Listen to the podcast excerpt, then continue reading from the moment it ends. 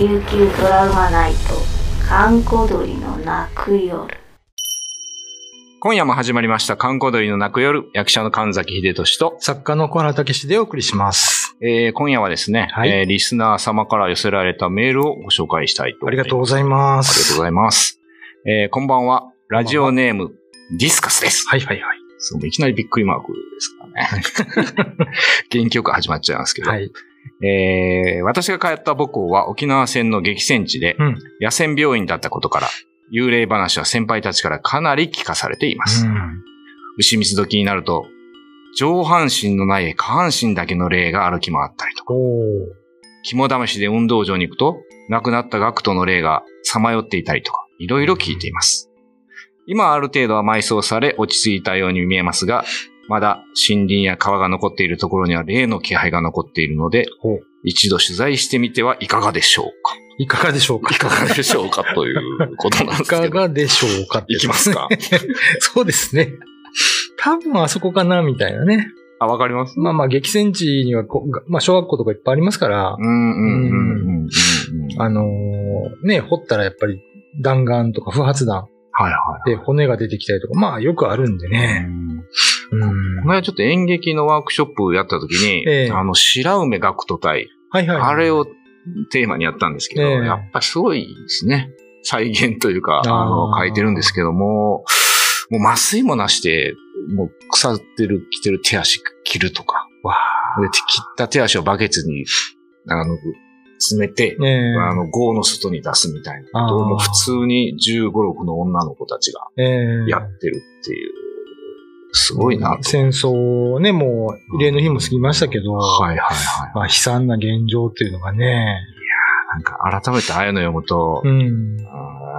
まあまあ、例も徘徊したくなるのが。まあ、でも、当然みたいに思いますよね、ああいう話聞いてたらそうね。うん。だから、あの、今ほら、なんか、その、辺野古の埋め立てでね、うん。土砂を掘り返して南部から、うん。そしたら、あのーまあ南部、その骨が混じってると。うんうん。で、それをそのままね、埋めるのはいかがなものかみたいな話ありますけど、はいはいそれ考えたらね、やっぱりね、まあ、さもありなんというか、こういう話はずっと沖縄で、まあ、発生し続けますし、語り続けなければいけない話だと思うんですよ。まあそうですよね。うんはあの、社会的にはそういうね、いうん。戦争の話とか、うん。最近風化してるじゃないですか。そうですでね。も、唯一この階段という世界においては、ね。日本兵はうん。沖縄に定着してるんですよ。だから怪談話として語られるときに、うん。まあ、一つの入り口としてうん、こういう話が残り続けていくのは。僕はとてもいいことだと思います。し、うん。実際出るんでしょうっていう納得 しますよね。そうですね。うんやっぱりそこからね、そういう背景とか勉強したいっていうかね、そうそうそうそう学ぶこともあるでしょうしね。うんやっぱりその、この、やっぱ下半身、あ上半身がない下半身だけとか、あやっぱなんかそこだけの思いがあるのかなっていうーか。探してるんでしょうね。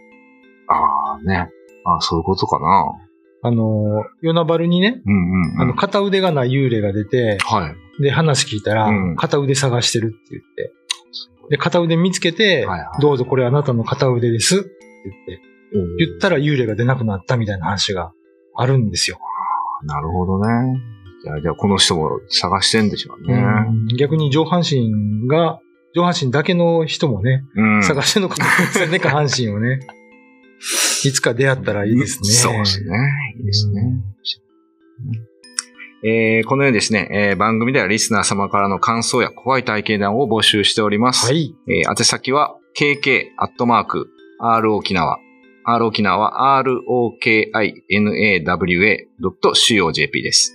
えーもう一度言いますね。kk、アットマーク、r 沖縄 .co.jp です。はい。よろしくお願いしまはい。す。よろしくお願いします。お待ちしてます。今夜のお相手は神崎秀俊と、小原武史でお送りしました。うんすごい。この人すごいね、例の気配が残っているのって、気配がわかるんですね、これ。いや、これは沖縄あるあるですよ、ね。あるあるですかねうん。大抵の人は気配わかるんですよ。そうですいや、わった見えないけどって言っても、感じる人は多いですよね。みんな言いますよ。あそこが、あまあ個別ですけどね、私はあそこが嫌とかね。そうそうこの地域が嫌とか。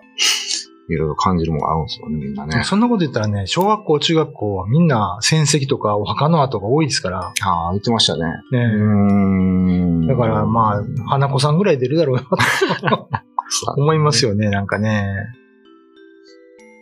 いやー、でもあの野戦病院の話は強烈ですよね、やっぱりね。うんで、その後、学徒の子たちももう、途中で解散って言われて、ええもう行き当てもないみたいな、ね。そうそうそう。戦争の真っ最中ですよね。真っ最中ね。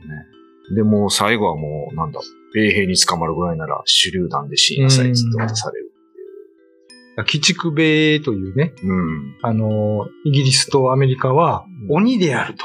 やってましたね。鬼畜鬼畜の所業であるみたいな言い方で、はいはいはい。まあ、そういうルフされてた噂を信じた人が、うん捕まったらもう食べられるとか、あー領辱されて殺されるとかね。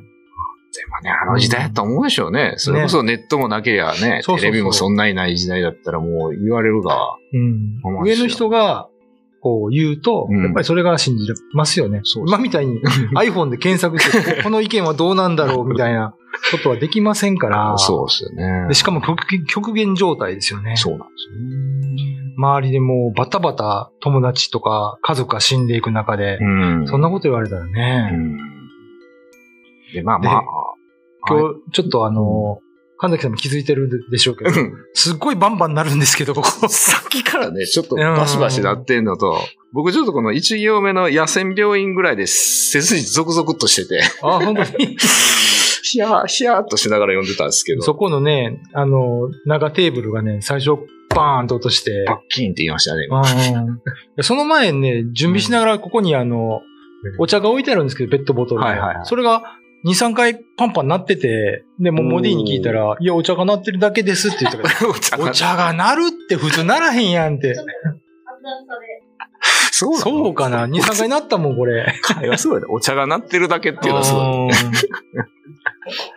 ほら、鳴らへんや。うんんそんな音じゃなかった。ももっときつい音がしたんだけど。そうそう。本当ね、やっぱちょっと読み始めゾクゾクっとしたんですよ、なんかね。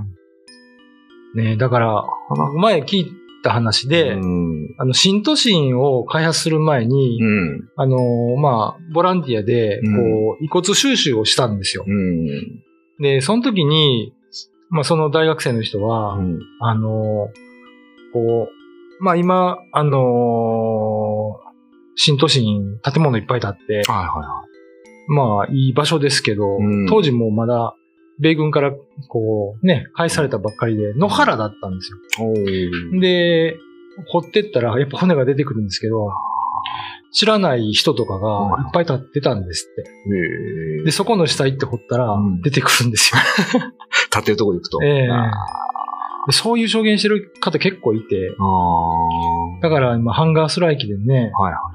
あのー、具志堅さんとかやってますけど、うんあの、ガガマフヤのね。あ、はいはいはいはい。だから、あの気持ちは僕すごいわかるんですよね。うーん。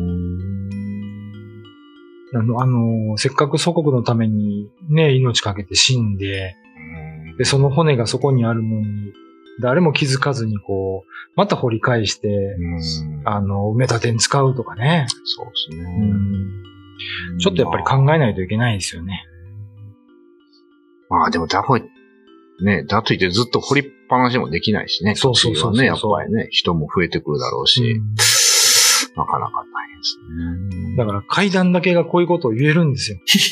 伝えれるということ階ですね段っ、て100%信じてる人って、まあそうそううん。いないでしょ？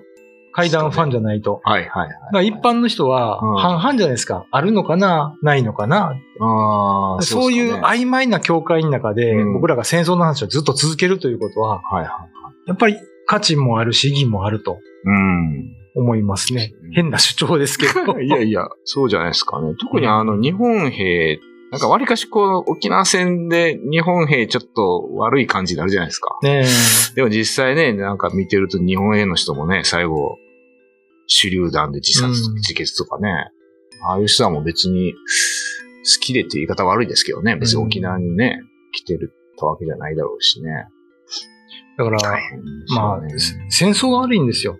うんその中に放り込まれた人間がおかしくなるのは、うん極限ですからね。そうそうそうそうそう。極限なんで、そんなね、状況に、例えば今、アフハフアウクライナとか、うん。結構戦争でもう悲惨なニュースばっかりですけど、はいはいその中に僕らが入ってみないとわかんないですよね。ですね。口で言うの簡単だしうね。だからまあ、これからも日本への会談は僕続々と増殖していくと思います。沖縄においてはね。そうですよね。うんむしろちょっと今のこの世界情勢を見て、ちょっと幽霊たちも頑張らないととか思ってたりしない本当ですね。ちょっと伝えてくださいよみたいな感じでうん出てきてるのかもしれないですね。うんまあ、皆さんもしそういうね、異例のものがあるんであれば、ええぜひね、時間があれば手を合わせていただけたら、そうですね。なるのかなと。うん。えー今夜のお相手は神崎秀俊と、小原武史でお送りしました。YouTube のチャンネル登録高評価 Twitter のフォローよろしくお願いしますポッドキャストも配信中詳しくは概要欄まで。